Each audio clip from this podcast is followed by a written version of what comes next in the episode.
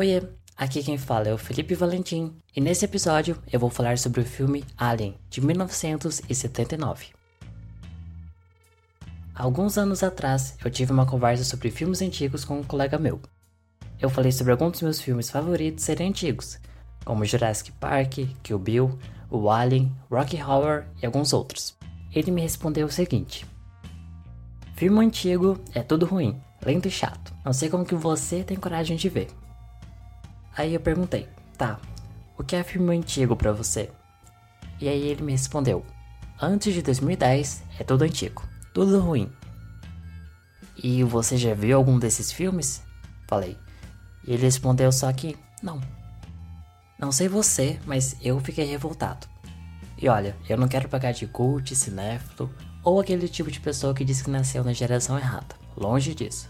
Mas se você, por acaso, tem preconceito com filmes antigos, como esse meu colega tinha, por favor, você não sabe o que tá perdendo.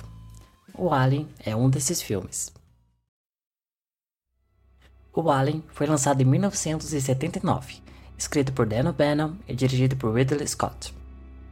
É um filme de ficção científica, terror e suspense, que combina muito com a época em que ele foi feito. Star Wars havia estreado dois anos antes, em 77, e mudou para sempre o cinema e a percepção do gênero de sci-fi e fantasia. Também, em 79, Star Trek ganhou seu primeiro filme, depois de 13 anos na TV. A ficção científica estava ganhando força. No filme, nós acompanhamos os sete tripulantes da Nostromo, uma nave cargueira que está retornando para a Terra transportando minérios. E desde o início, algo que vai nos acompanhar pela maior parte do filme: barulho. Tanto barulho causa um desconforto imenso, com o som de alarmes, motores, máquinas quebradas e os tripulantes tentando gritar mais alto que as máquinas, faz você querer sair daquele lugar imediatamente. Somado a isso, a estranheza do ambiente: escuro, vazio e claustrofóbico. Os tripulantes acordam na nave e descobrem que estão em outro sistema solar. Os computadores avisam que há um sinal sendo emitido em um planeta próximo. Por protocolo, eles são obrigados a investigar, caso haja uma possibilidade de vida.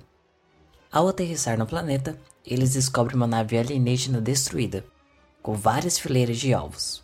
Um desses ovos é Claude e uma criatura fica presa no rosto de um dos tripulantes, Kane. Ripley não quer deixar os três tripulantes que saíram da nave entrarem de volta: Kane, Lambert e Dallas. Afinal, eles precisam estar em quarentena por 24 horas, segundo os protocolos. Ripley é desafiada e os três entram na nave, pondo a vida de todo mundo em risco. E quem diria que algo assim ia acontecer depois de 2020, não é? Depois de algumas tentativas fracassadas de tirar a criatura do rosto de Kane, ela acaba saindo sozinha. Isso leva para a famosa cena da cafeteria.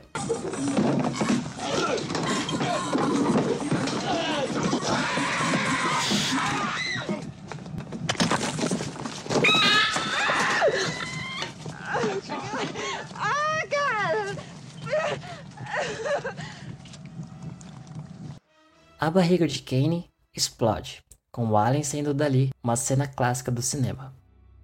Há um mito que os atores não sabiam que aquilo iria acontecer, o que é uma meia verdade. Eles sabiam que o alien sairia dali, pois isso estava no script. O que eles não sabiam era da quantidade de sangue que iria jorrar na cara deles. A reação deles nessa parte foi real. Mais pro final, Ripley descobre que eles foram desviados da rota de propósito para investigar aquela forma de vida. A missão era trazer o alien para ser estudado na Terra. A vida dos tripulantes não era uma prioridade. Essa é uma constância do filme. A vida está sempre em risco. É um item indispensável, sempre violado. Começa quando Kane tem o seu corpo violado para servir de hospedeiro, quando os protocolos de quarentena são quebrados, pondo a vida de todo mundo em risco, e com a ordem especial que põe a vida do alien acima dos tripulantes. Suas vidas sempre foram descartáveis. Quanto ao terror, você raramente vai ter um momento de calma. E, ao contrário de muitos filmes atuais, o Alien não faz uso de jumpscares o tempo todo. O medo é construído ao longo do tempo e aparece de forma que é quase natural, sem efeitos sonoros ou cortes muito bruscos. Bom, esse foi o episódio de hoje, espero que você tenha gostado. O apresentado aqui é só uma opinião E se você quiser, as referências e recomendações estão na descrição. Se você gostou, me siga nas redes sociais, arroba Felipe Valentim, tanto no Twitter, Instagram e na Twitch, e arroba Segunda Vozcast no Twitter e Instagram. Muito obrigado por ouvir até aqui e a gente se fala.